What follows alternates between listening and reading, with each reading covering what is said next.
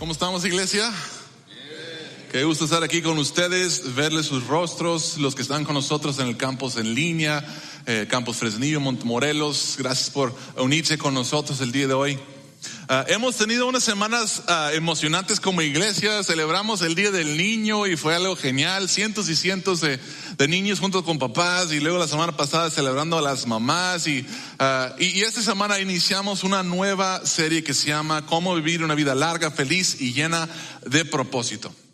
Y yo creo que Dios nos va a hablar, nos va a desafiar, Ah, y creo que nos va a enseñar algunas cosas que, que, todos nosotros realmente necesitamos aplicar. Si tú quieres llegar al final de, tu vida y ver, hacia atrás y decir, no me arrepiento, no me arrepiento de cómo viví, vamos a estar aprendiendo principios que nos van a ayudar a lograr eso.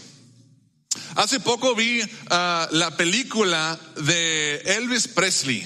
No sé si algunos de aquí lo, vieron o no. Yo, creo que todos hemos, conocemos mínimo algo de él. Es mucho antes de mis tiempos. Ah, pero uh, quizás algunos que están aquí se acuerdan de él. Quizás algunos vieron sus, ah, escucharon su música. No creo que vieron videos de él. No vi internet cuando él andaba por aquí ni nada. Pero un dato interesante de él, no sé si lo sabían ustedes, pero Elvis Presley nació en el estado de Mississippi, en la ciudad de Tupelo. Coincidentemente, mi abuela también es de Mississippi en la ciudad de Tupelo. Y adivina qué, fueron a la misma preparatoria. Fueron a la misma preparatoria del rey del rock and roll y mi abuela, la misionera, la hermana Nina. Creo que él estaba como dos o tres años arriba de ella, pero estaban en, la misma, en la misma preparatoria. Muy interesante. Eh, yo creo que lo que sabemos de Elvis Presley es que es un hombre que llegó a la cima del éxito, la fama, logró la vida que muchísimas personas hubieran querido tener. O sea, él, fue no solo admirado, fue idolatrado por muchas personas. O sea, literalmente empezaba a cantar y las mujeres se desmayaban de, la emoción. O sea, era, era, un hombre que tenía fama, tenía dinero, tenía éxito, lo tenía todo. Y luego todo lo perdió. Y a los 42 años de edad murió solo en su habitación y terminó triste la historia. Yo, yo creo que, que Elvis Presley tenía, tenía una visión para su vida. Él, él, creía que sabía qué, era lo que quería, qué es lo que le haría feliz, qué le lo, diría significado y valor y propósito a su vida y persiguió eso que él quería. Y a cambio de muchos, él tenía el talento y tuvo las oportunidades para lograr todo lo que él quería lograr. Bueno, creo que no lo fue tan bien en el cine como él hubiera querido, pero le fue muy bien en el área de la música y logró muchísimo más. Eh, y tristemente y trágicamente, Resultó que eso no era lo que le hizo feliz, sino terminó como él quería, terminó solo y, triste de una manera trágica. Nadie jamás ha dicho, yo quiero morir joven, solo, triste, deprimido, amargado. Nadie lo ha dicho. Sin embargo, muchísimas personas mueren antes de tiempo, Viven vidas tristes o deprimidos o amargados. Y al llegar al final de sus días se dan cuenta que su vida no tuvo un valor importante, un impacto importante, que no cumplieron el propósito de sus vidas. Y yo estaba viendo la película, analizando la vida de Elvis y, pensando en, y luego en mi vida y pensé, yo no quiero eso. Yo no quiero llegar al final de mis días y decir, me arrepiento de cómo viví. Y, y, dame cuenta que seguí este camino, lo que yo pensaba, lo que, me, lo que me haría feliz y que me daría propósito y significado a mi vida, y descubrir que, que me estaba equivocado todo, todo el tiempo y terminar donde no, donde realmente lamento haber llegado. Yo me imagino que ustedes tampoco quieren eso. De hecho, yo creo que nadie quiere eso. Sin embargo, muchas personas, cuando digo muchas, millones y millones de personas, le sucede esto. ¿Por qué? Bueno, creo que una de las razones por qué es porque querer una vida larga, feliz y llena de propósito no es suficiente. Desearlo con todo tu corazón, una vida larga y feliz y llena de propósito, no es suficiente. Hay un dicho que dice, el camino al infierno está pavimentado de buenas intenciones. ¿Han escuchado eso? Es decir, las buenas intenciones no significan mucho.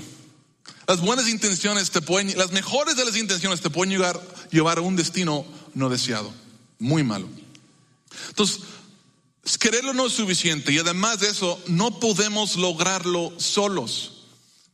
Ya ni siquiera podemos desarrollar el plan en nosotros, lo que, lo que nos va a llevar a ese destino que queremos. Y, la verdad no sabemos qué es lo que necesitamos. Nos falta discernimiento, nos falta sabiduría, nos faltan fuerzas para lograrlo. Eh, el autor de Proverbios en el capítulo 14, 12 dijo, hay caminos que al hombre le parecen rectos, parecen buenos, parecen que van a llevar donde él quiere estar, un lugar bueno, pero que acaban por ser caminos de muerte.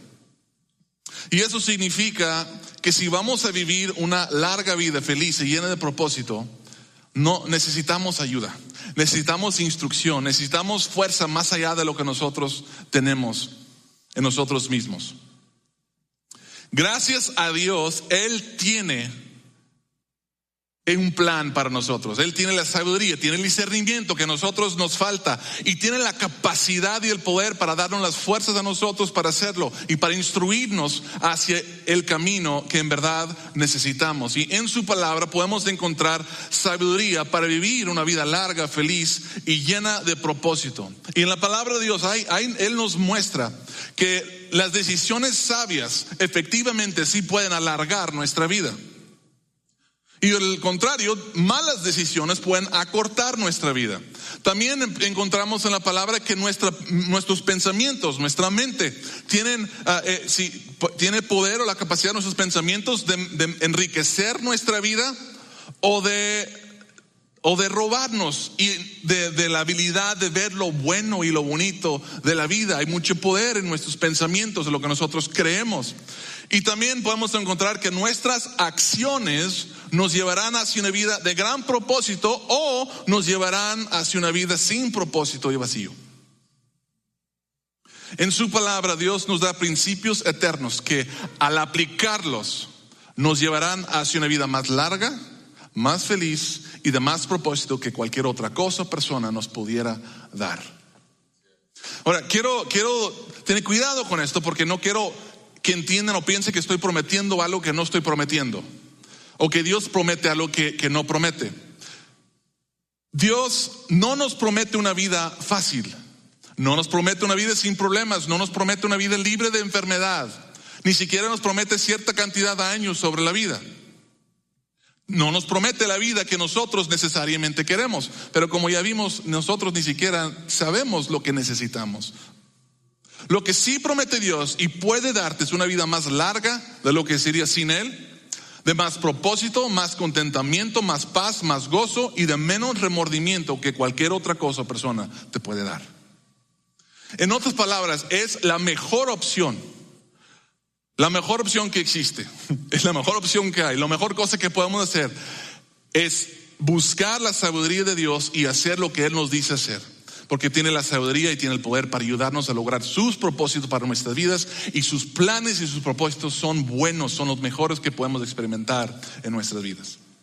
En esta serie vamos a estar examinando la palabra de Dios para encontrar cómo debemos actuar y pensar acerca de de la vida, acerca de diferentes cosas en nuestra vida, por ejemplo, nuestras relaciones, nuestras finanzas, la salud, y la, la, vida espiritual que tenemos para tener una vida más larga, más feliz y más llena de propósito.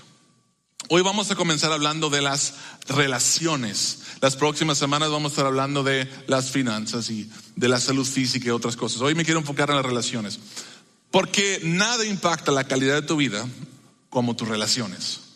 Nada, eh, la manera que las relaciones que nosotros tenemos afecta demasiado nuestras vidas. Y eh, es un tema muy importante para, para Jesús. De hecho, cuando Jesús estaba, le preguntaron acerca de qué era el mandamiento más importante. La respuesta que dio es, básicamente es, lo más importante son las relaciones. Los dos, ah, de los dos mandamientos más grandes e importantes, Jesús menciona las relaciones. En Mateo 22, 37 al 39, él dice, ama al Señor tu Dios con todo tu corazón, con todo tu ser y con toda tu mente. Este es el primero y el más importante de los mandamientos. El segundo se parece a este. Ama a tu prójimo como a ti mismo. Ama a Dios y ama a otros. Tu relación con Dios, tu relación con otros, las relaciones eh, es de lo más importante que tenemos en esta vida y, tendrá un impacto tremendo en nuestra eternidad también. Estos mandamientos son dirigidos directamente a relaciones y la manera que demostramos nuestro amor por Dios es en el trato con otras personas, en, nuestra, la manera que nos relacionamos con otras personas, es sumamente importante para Él. Y yo puedo hablar de las relaciones literalmente por meses, ah, semana tras semana tras semana, porque hay, hay mucho que, explicar acerca de ello. De hecho, y como iglesia dedicamos mucho tiempo hablando de las relaciones, pero uh, por, en el propósito de esta serie, ah, lo, que, lo que voy a buscar hacer es hablar de las diferentes tipos de relaciones más importantes que tenemos en nuestras vidas y darles la prioridad número uno que debemos de tener en cada relación. Es decir, la prioridad número uno que debemos tener en la relación que tenemos con nuestros padres, la prioridad número uno en nuestra relación con nuestro cónyuge, con nuestros hijos y con los amigos. Y, y, vamos a ver qué dice Dios acerca de esos principios bíblicos que al aplicarlos nos van a llevar a tener relaciones más largas, más saludables y de más propósito, impacto y, y valor en nuestra vida. Así que, ¿estamos listos para esto? ¿Va a ser un poco incómodo algunas cosas? Va a haber mucha tarea, muchas cosas que poner en práctica, pero esto, eso es bueno. son principios bíblicos de la palabra de Dios y nos va a ayudar a lograr lo que todos queremos, una vida más larga, más feliz y llena de propósito. Entonces, ¿cómo tener relaciones más largas, saludables y llenas de propósito? Número uno, la prioridad número uno en la relación con nuestros padres es, si están tomando puntos, pueden escribirlo, es honra a tus padres. Honra a tus padres. Ustedes ya probablemente sabían lo que iba a decir, si tienen un poco de conocimiento de la iglesia, eso es algo conocido, pero yo creo que la prioridad más alta en la relación con tus padres, y pueden ser muchas cosas importantes en la relación que tienes con tus padres, pero la honra que le damos o no le damos a nuestros padres es sumamente importante. Afecta nuestra relación con ellos, afecta nuestra relación con Dios, afecta nuestra relación futura con nuestros hijos y afecta la sociedad donde nosotros vivimos. Es un mandamiento, eh, eh, eh, encontramos este mandamiento y la promesa de Dios en Efesios 6, 2 al 3, también en Éxodo capítulo 20, pero voy a leer Efesios 6, 2 al 3, que dice lo siguiente, honra a tu padre y a tu madre, que es el primer mandamiento con promesa para que te vaya bien y disfrutas de una qué? Larga vida en la tierra. Un mandamiento y una promesa, un mandamiento y una promesa. Honra a tu padre y a tu madre. Suceden cuatro cosas invaluables cuando nosotros cumplimos este mandamiento y honramos a nuestros padres. Y al estarlo estudiando, me, impactó la verdad y la sabiduría en este mandamiento que Dios nos dio. Eh, en la primera cosa que impacta es que esto mejorará tu relación con tus padres. Mejorará la relación con tus padres. Y eso suena un poco obvio, pero, pero es tan importante. La relación de padres e hijos puede ser algo muy hermoso. Pueden llegar, tus padres pueden llegar a ser tus mejores amigos. Pueden ser una relación de muchísima bendición. Pero esto comienza con los hijos honrando a sus padres. Comienza con los hijos honrando a sus padres. Y esto es tan importante para Dios que Dios incluyó este mandamiento en los diez mandamientos, los primeros diez mandamientos que Dios dio a Israel. Y no solo los incluyó, yo quiero, yo estaba estudiando los mandamientos y fíjense que Dios puso el mandamiento de honrar a tus padres por encima del mandamiento de no asesinar, por encima del mandamiento de no robar, de no cometer adulterio, de no mentir y no envidiar. Antes de esas, Digo, si, si es que Dios puso esas cosas en orden de prioridad número uno al diez, Lo puso por arriba de matar, robar, envidiar, cometer adulterio. Lo puso, o sea, le puso arriba de esas. Esto es sumamente importante para Dios. Dios lo tomó tan en, tan en serio este asunto de honrar a los padres que exigía que a los israelitas, el pueblo de Israel, su pueblo, cuando ellos deshonraran o maldijeran a sus padres, su exigencia era que esos hijos fueran castigados con la muerte. Deshonrar a tus padres igual a la muerte. O sea, ese es, un, un, asunto sumamente importante. Y pudiera sonar algo severo esto, pero creo que si creemos que es muy severo es porque no entendemos lo importante y el impacto que tiene este mandamiento en nuestras vidas y en nuestra sociedad. Voy a tratar de explicar un poco de ello. Si no estamos honrando a nuestros padres, no solo nuestra relación es afectada, sino nuestra relación con Dios también está afectada. Alguien dirá, es que mis padres no merecen ser honrados por su comportamiento, por lo que me hicieron cuando yo era niño y fueron responsables o qué sé yo. Este mandamiento no viene con una cláusula. No se trata de lo que ellos merecen o no merecen, sino lo que Dios dice.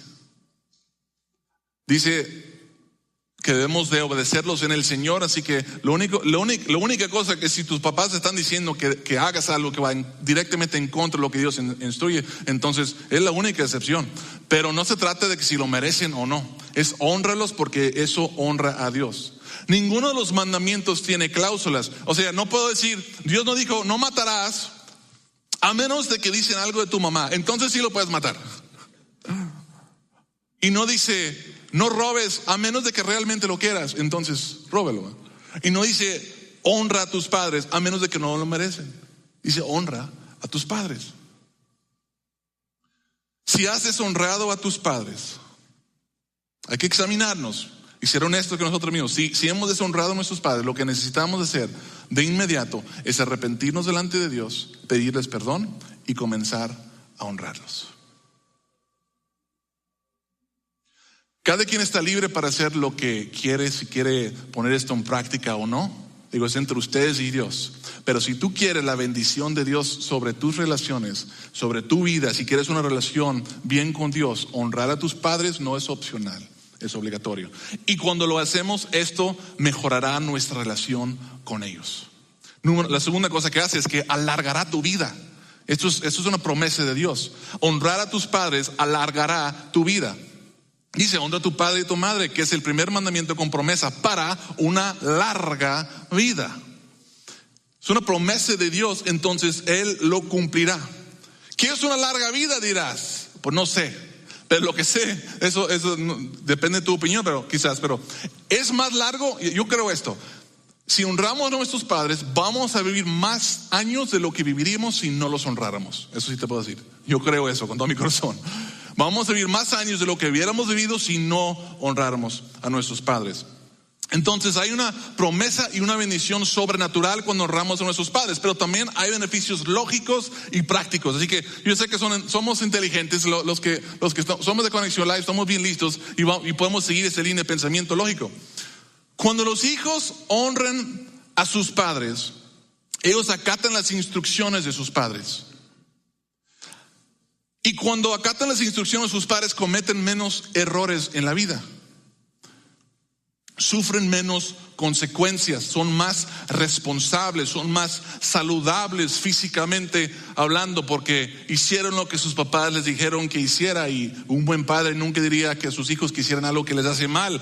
Cuando honramos a nuestros padres hay esas consecuencias y cuando honramos a nuestros padres nosotros terminamos siendo mejores personas personas responsables y resulta en, que nosotros llegamos a ser mejores padres de nuestros propios hijos.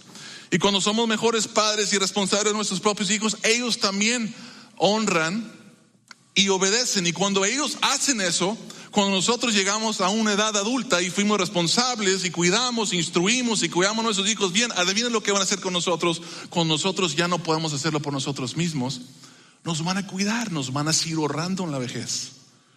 Al contrario, si no, somos, si no honramos a nuestros padres y los desobedecemos, ignoramos, Vamos a tomar malas decisiones, vamos a vivir las consecuencias, probablemente no vamos a criar también a nuestros hijos. Ellos no van a ser tan capaces para cuidarnos en la vejez y, es, es un ciclo. Entonces, hay una promesa sobrenatural de Dios de cuando honramos vivimos más tiempo, pero también hay una respuesta lógica. Cuando honramos a nuestros padres, vivimos más tiempo, vivimos más tiempo, alarga nuestra vida. Entonces, mejora nuestra relación con ellos, alarga nuestra vida. Número tres, mejorará tu calidad de vida. No solo vives más tiempo, sino vives mejor. Y no sé ustedes, tienen que vivir una larga vida, pero miserable. si, voy a vivir muchos años, prefiero morir joven y feliz que vivir muchos años miserable. Y, y, esto es importante. Dios dice, honra a tu padre y tu madre, que es el primer mandamiento con promesa para que te vaya bien y disfrutas. ¿Cuántos quieren eso? Que, te vaya bien y que disfrutes, que disfrutes. Y esto es un poco similar a la otra explicación que di, pero honrar a los padres es escucharlos y obedecerlos. Y eso nos puede salvar de muchos errores que pueden arruinar nuestras vidas. ¿Cuántos hoy, si somos muy honestos, tendríamos mejores vidas si tan solo le hubiéramos hecho más caso a nuestros padres? Casi todos, sin excepción. Si hubiéramos comido las verduras que nos dijeron que comiéramos, y si hubiéramos no comido la comida chatarra que nos dijeron que no comiéramos, si hubiéramos alejado de esos malos amigos que nos aconsejaron que nos alejáramos, si hubiéramos echado más ganas el estudio, si hubiéramos seguido y honrado mejor, tendríamos probablemente todos, casi sin excepción, una mejor vida el día de hoy. La vida de casi cada persona sería mejor si tan solo hubiéramos honrado y obedecido mejor las instrucciones de nuestros padres. Así que honrar a nuestros padres mejora nuestra relación con ellos, alarga nuestra vida, mejora la calidad de nuestra vida y por último, fortalece, y esto es, esto es muy interesante, fortalecerá tu nación, tu sociedad, fortalecerá tu nación. En este pasaje, lo voy a volver a leer, honra a tu padre y tu madre, que es el primer mandamiento con promesa para que te vaya bien y disfrutes de una larga vida en la tierra. Jesús está hablando a Israel. Y está hablando, cuando dice la tierra, se refiere específicamente a la tierra prometida que Él les había dado por herencia. Y Él dice que si ustedes honran a sus padres, disfrutarán de una larga vida en tu nación, en la tierra que les estoy dando. ¿Por qué? Porque una nación es tan fuerte como son las familias que la componen. Por eso. Una, piensen eso, una nación es tan fuerte como las familias que la componen. ¿Cómo es eso? Como los padres son los que transmiten los valores, la sabiduría, la fe, los principios a sus hijos. Cuando los hijos nacidos a las familias de una nación honran a sus padres, la nación está más fuerte. Tiene una fe más fuerte, valores más fuertes, principios más fuertes, disciplinas más fuertes. Está más fuerte la nación.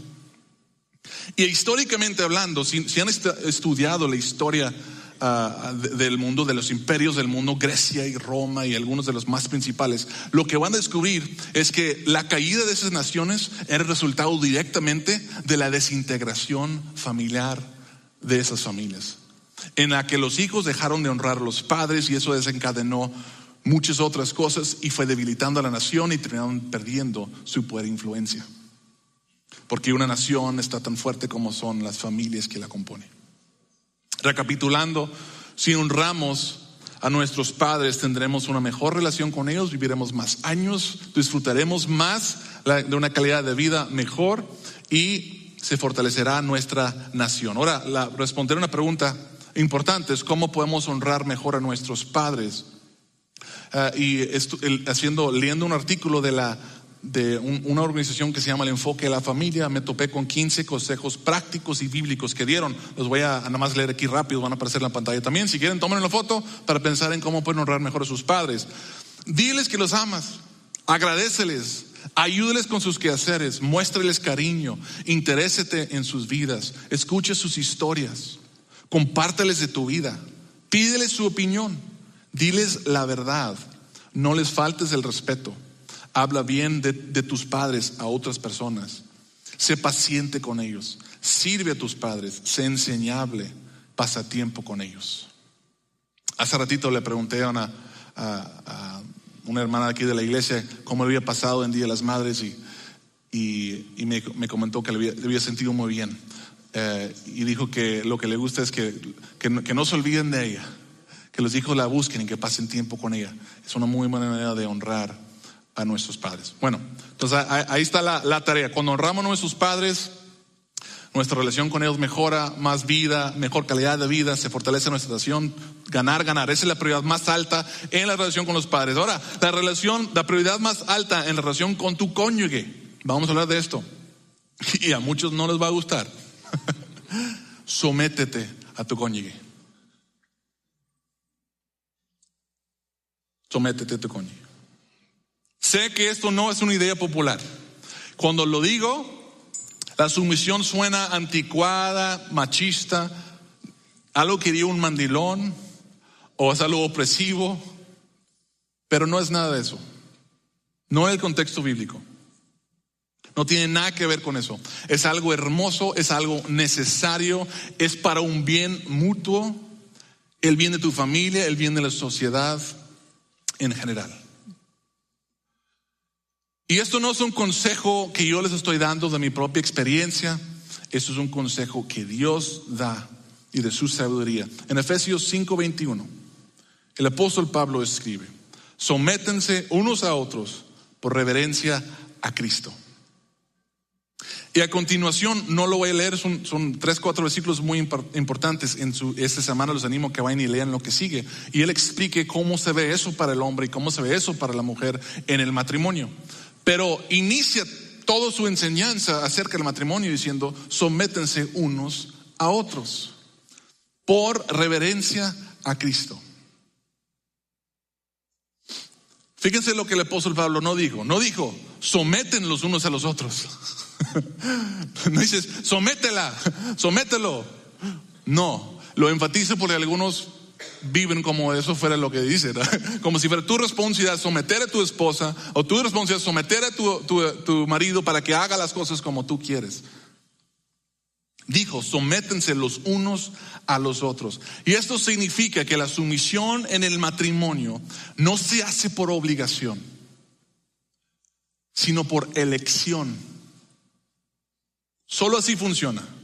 Solo así funciona como Dios quiere. No lo, no lo hacemos porque la, otro- la otra persona nos está queriendo obligar. Funciona cuando nosotros decidimos someternos al otro. Escuchen esto. No es tu responsabilidad someter a tu cónyuge. No es tu responsabilidad. Es responsabilidad tuya someterte a tu cónyuge. ¡Auch! ¡Qué incómodo! Esa es tu responsabilidad. Esposos y esposas, próximos a casarse, consideren esto porque eso es importante.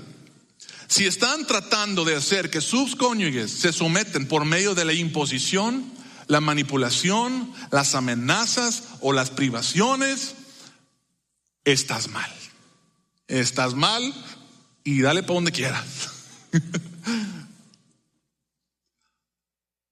es por decisión propia. Debe ser, lo único que funciona. Otra cosa muy importante, no nos sometemos porque ellos lo merecen. No nos sometemos a ellos porque lo han ganado. No nos sometemos a ellos porque ellos lo hicieron primero. ¿Qué dice el apóstol Pablo? Es algo que se hace por amor y reverencia a Cristo. No por la otra persona, por Cristo. Reverencia a Cristo. En otras palabras, si amas a Cristo, te vas a someter a tu cónyuge. Si no amas a Cristo, no te vas a someter. Si no te sometes, no amas a Cristo. Si amas a Cristo, te vas a someter. ¿Quieren saber por qué esto funciona tan maravillosamente en el matrimonio? Porque tenemos que tener en un contexto algo muy importante esto para entender cómo funciona es como lo que Jesús decía acerca de la autoridad que se nos da o la persona, la- la- el poder que nosotros tenemos sobre otras personas. Porque si alguien se está sometiendo a nosotros de alguna manera, nosotros nos volvemos autoridad de ellos. Y eso en, un contexto, en muchos contextos puede ser algo negativo y suena negativo, pero tenemos que entender qué dice Jesús que debemos de hacer cuando tenemos autoridad o poder. Y es, es, por esto, en este contexto es algo muy hermoso. En Marcos 10, 42 al 45, los discípulos de Jesús están discutiendo acerca de quién es el más importante en el, en, el reino, entre los discípulos. Y Jesús les dice esto, dice, así que Jesús los llamó y les dijo, como ustedes saben, los que se consideren jefes de las naciones oprimen a los súbditos y los altos oficiales abusan de su autoridad. Pero entre ustedes no debe ser así. Al contrario, el que quiera hacerse grande entre ustedes deberá ser su servidor. Y el que quiera ser el primero deberá ser esclavo de todos. Porque ni aun el Hijo del Hombre vino para que le sirvan, sino para servir y dar su vida en rescate por muchos. Entonces, ¿qué es lo que hacemos con la autoridad? Cuando la tenemos, cuando alguien se somete a nosotros y, tenemos cierta autoridad sobre ellos. Aplicando el matrimonio, dice Jesús que debemos, ¿qué dice Jesús que debemos hacer? Servir. Servir. Mi esposa se somete a mí, ¿qué hago yo? Le debo servir. Y no solo servirle, como, como dijo Jesús, como, como esclavo, me vuelvo esclavo de ella. Y cuando yo me someto a ella, ¿qué debe aprovecharse a mí? Para, su, para, para sus gustos y sus placeres y sus sueños? No. ¿Qué debe ser ella? Someterse a mí. Volverse mi esclavo, porque eso es lo que dice Jesús que debemos hacer con la autoridad del poder cuando lo tenemos. Esposos, si sirvieran de esta manera a sus esposas, si las amaran y se dijeran y se dieran por ellas como Cristo amó y se entregó por la iglesia, sería mucho más fácil para tus esposas someterse a ti. Y esposas, si ustedes se sometieran a sus esposos como deberían someterse al Señor y servirle y amarle y entregarse por Él, sería mucho más fácil para tus esposos amarte y servirte. En conclusión, si queremos un matrimonio bendecido por Dios, que cumple el propósito por el cual Dios lo hizo, que pasa la prueba del tiempo y mejora con los años, la prioridad número uno del matrimonio, según la palabra de Dios, es debemos someternos los unos a los otros en el matrimonio. Debemos someternos. Así que sometámonos voluntariamente los unos a los otros por reverencia a Cristo. Prioridad número uno en la relación con los padres es honrarlos. En el matrimonio, someternos. Y con los hijos, la prioridad es instruir. Instruye a tus hijos. Instruye a tus hijos. Recuerdo cuando yo era niño, nosotros por cuatro años vivimos en un estado de los eh, Estados Unidos que se llama New Hampshire. Está allá casi pegado a Canadá. Es un lugar, como se puede imaginar, allá muy al norte de los Estados Unidos, eh, muy frío. En el invierno era normal que estuviera todas las noches o durante el invierno a 20 bajo cero. Algo cosa muy fría. Dos metros de nieve fuera de la casa todo el invierno, muy frío. Y en la casa nosotros vivimos, era un poco fría la casa. Eh, y yo recuerdo que me traumó esto, estaba pensando en esto esta semana, como me traumó de niño, que cuando mi papá iba por nosotros a despertarnos antes de que saliera el sol para ir a la escuela, cómo odiaba, odiaba que me sacaran de mi cama calientita para ponerme un pantalón de mezclilla todo fríísimo para tener que entonces ir a la escuela. Además de eso, sí o no, puede que no duermes toda la noche, pero cuando te toca levantarte apenas estás agarrando el sueño más rico, ¿no?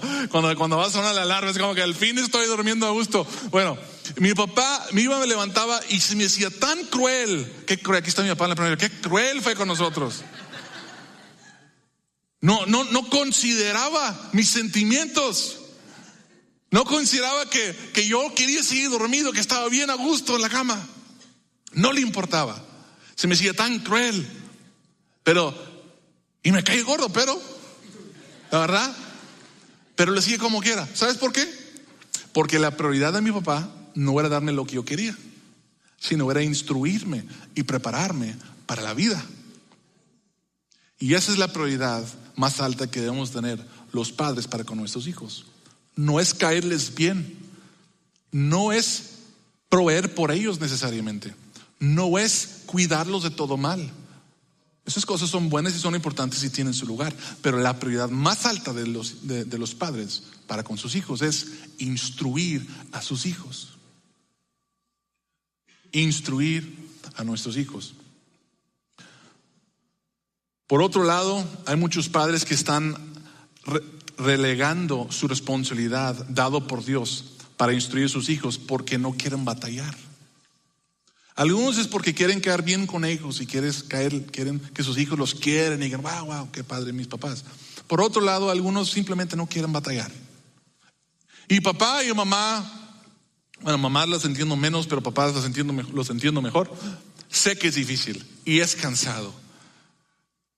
Ser papá es, es lo que más nos cuesta, es lo más cansado y, y cuando quieres escaparte no hay dónde ir, porque son tu responsabilidad y estás pegado con él. Yo sé, mamá, me imagino lo cansado que puede ser. Pero me gusta lo que dijo el pastor Greg Crochel de la iglesia de Life Church. Dice que hay dos tipos de dolores en la vida y nosotros podemos elegir cuál queremos. El dolor número uno es el dolor de la disciplina y el dolor número dos es el dolor del lamento. El dolor de la disciplina es el, es dolor que sufrimos los papás cuando aceptamos nuestra responsabilidad y la llevamos a cabo sin que importa cuánto nos cueste, lo cansado que estemos o, cuán enojados son nuestros hijos con nosotros porque somos siendo tan crueles con ellos y porque deseamos que hagan cosas que no quieren. Ese es el dolor del- de la disciplina. Y ese, créeme, es el dolor que vas a preferir, porque el otro dolor es el dolor del lamento, que por relegar tu responsabilidad como padre, tus hijos van a sufrir las consecuencias en la vida. Y algún día vas a ver hacia atrás y hubiera hecho mejor trabajo, me hubieras esforzado más, me hubieras sacrificado más, hubiera disciplinado más, me hubiera dado más por mis hijos, los hubiera instruido mejor y preparado mejor para la vida. Es mejor el dolor de la disciplina. Y si estás a tiempo de elegir eso, yo creo que todos estamos a tiempo para elegirlo. Todavía esperanza, mientras hay vida hay esperanza. Elijamos el orden de la disciplina. Y entendamos que nuestra prioridad, por encima de cualquier otra prioridad como padre, es instruir a nuestros hijos. Algunos versículos que lo respaldan, Proverbios 19, 18, dice, corrige a tu hijo mientras aún hay esperanza. No te hagas cómplice de su muerte. Esto insinúa que si no los instruyes, si no lo corriges, serás parte de su muerte. Y otra versión dice, disciplina a tu hijo mientras hay esperanza. De lo contrario, arruinarás su vida. Proverbios 22, 6. Instruye al niño en el camino correcto y aún en su vejez no lo abandonará. Y 20 Proverbios 29, 17. Disciplina a tus hijos y te darán tranquilidad de espíritu y alegrarán tu corazón. Si haces un buen trabajo instruyendo a tus hijos, a veces no vas a ser la persona favorita de tus hijos. Pero ellos al crecer, tanto físicamente como, como personas, algún día van a comprender lo que hiciste por ellos y te lo van a agradecer. Y la relación con ellos va a ser mucho mejor. Pero si optas por caerles bien o por no batallar, ellos también van a crecer y van a sufrir las consecuencias de la falta de instrucción y tu relación con ellos va a ser muy afectada. Así que instruyamos a nuestros hijos. Para una relación más larga, feliz y llena de propósito con tus hijos, instruyelos. Y por último, y esto voy a ir bien rápido, elige buenos amigos. La prioridad en la relación con los amigos es elige, buenos amigos. Y podría haber puesto edifique tus amigos y, ayúdalos y sírveles y sé leal, pero al estudiar, de hecho iba a poner algo eso, pero a ponerme a estudiar las escrituras, lo que descubrí es que la prioridad más alta que encontramos en la Biblia en cuanto a las amistades no es eso. Es elegir buenos amigos. Elige buenos amigos. Porque, adivina qué, así como muchos se casan queriendo cambiar a su cónyuge y se dan cuenta que no lo pueden hacer, tus amigos no los puedes cambiar tampoco. Pero lo que sí puedes hacer es elegir buenos amigos. Elegir buenos amigos. En Proverbios 13:20 dice, el que con sabios anda, sabio se vuelve. El que con necios se junta, saldrá mal parado.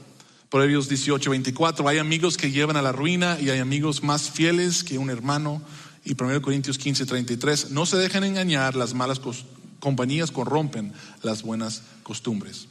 Mira, no estoy diciendo que no debemos de ser amables, que debemos de aislarnos en una comunidad donde solo convivimos con gente que cree como nosotros. No estoy diciendo eso.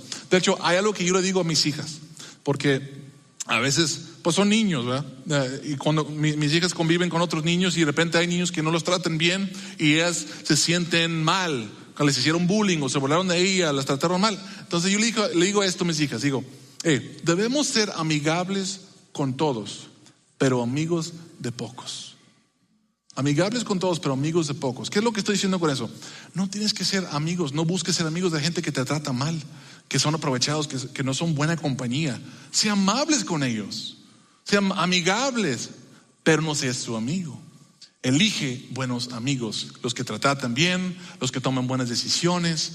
La influencia que los amigos tienen sobre nuestra vida son increíblemente, o sea, es, es, poderosísimo. Dicen que somos el promedio de nuestros cinco amigos más cercanos con quien más pasamos tiempo. Piensa en eso. ¿Te gusta? ¿Quiénes son tus amigos más cercanos con quien pasas más tiempo? Porque tú vas a convertirte en el promedio de ellos. Dicen las, uh, mucha evidencia muestra que, bueno, por ejemplo, en las finanzas dicen que nosotros normalmente ganamos entre alrededor del 10% más o menos de las personas con quienes nos juntamos. Uh, nuestra salud física está fuertemente ligada con las personas con quien convivimos. Si son insaludables, nosotros también lo seremos. Si son saludables, nosotros también. Decisiones, incluso en la calidad de nuestro matrimonio. Uh, júntese con personas que tienen malos matrimonios y adivine qué va a pasar con el tuyo. La, influencia de las personas con quien nos rodeamos es muy, muy grande. Así que elige buenos amigos. Elige buenos amigos y eso mejorará la calidad de tus amistades y tu vida en general y cumplirás el propósito de Dios para tu vida. En conclusión, si quieres uh, mejores relaciones que duran más tiempo y que te ayudan a cumplir el propósito de Dios para tu vida y los planes que Él tiene para ti, honra a tus padres, sométete a tu cónyuge, instruye a tus hijos y elige buenos amigos. Y si aplicamos estos principios bíblicos, esta sabiduría de Dios cosecharemos lo mejor en el área de nuestras relaciones. ¿Lo creen? Yo también lo creo. La pregunta es si lo vamos a hacer o no. Vamos a ser como el hombre que vio su reflejo e inmediatamente se fue y se olvidó de lo que vio. O vamos a ser que él oye la palabra de Dios y lo pone en práctica. Que seamos de esos. Vamos a orar. Padre, damos gracias por tu palabra, por esos consejos. Señor, yo sé que uh, Conoces nuestro corazón, Padre, y sabes que uh, todos queremos vivir una vida larga, feliz y llena de propósito. Uh, pero te, te, pido, Padre, que nos ayudes a entender que muchas veces lo que nosotros creemos que necesitamos no es lo que necesitamos. Ayúdanos a confiar que tú sí sabes y si tú tienes eso para nosotros y tienes los consejos y el poder para guiarnos e instruirnos para que podamos lograr lo que tú quieres para nuestra vida y lo que es mejor para nosotros, Padre. Y en el área de relaciones, Padre, Padre, si hay, personas que, y yo, yo, sé que hay, yo sé que, yo sé que hay, y, yo me incluyo, que me ha faltado en estas cuatro áreas en mis relaciones. No he, no he honrado como debería a mis padres. No me he sometido a mi cónyuge como debería. No he instruido a mis hijas porque no quiero batallar o porque quiero caerles bien. No lo he hecho como, como debería hacerlo, Señor. Y, y quizás incluso en algunas áreas he elegido malos amigos. Padre, ayúdanos a todos a entender qué área necesitamos poner en práctica el día de hoy para que podamos cumplir el propósito que tienes para nuestras vidas, que podamos vivir más años, que podamos vivir mejores años. Y Padre, que tú seas glorificado en todo lo que hacemos, Señor. Bendice cada familia, cada persona que está aquí, Señor, y ayúdanos a hacer tu voluntad y guíanos por, por tus caminos. Y todo esto lo pedimos en el nombre de Jesús. Amén.